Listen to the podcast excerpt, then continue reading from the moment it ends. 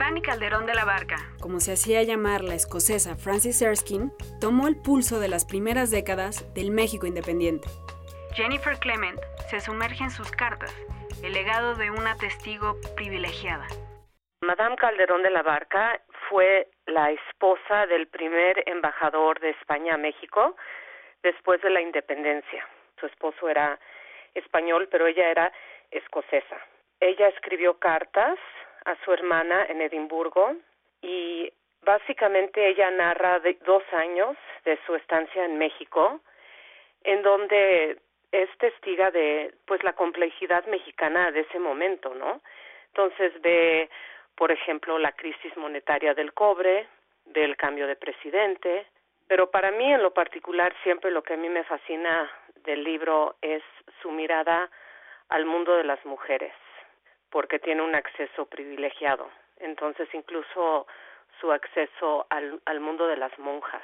Un hombre no podría entrar ahí y ella, de hecho, no puede entrar totalmente. Las puede visitar desde cuartos especiales donde las puede observar. Era una mujer muy educada.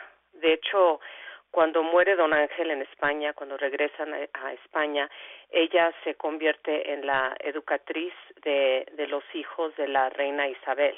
Y esto es lo que ves en sus textos. Es una mujer con un conocimiento hasta de la historia de México. Se ve que había leído las cartas de Cortés, estaba muy informada, pero también un personaje con un conocimiento literario muy amplio. Entonces siempre está haciendo referencias y bueno, además tiene un gran sentido del humor.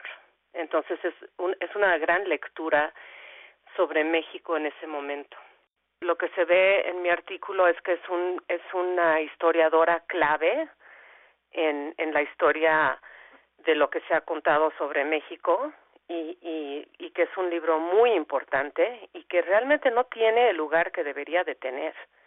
A mí siempre me asombra que no hay una estatua a Fanny, porque es, es una especie de Humboldt para México.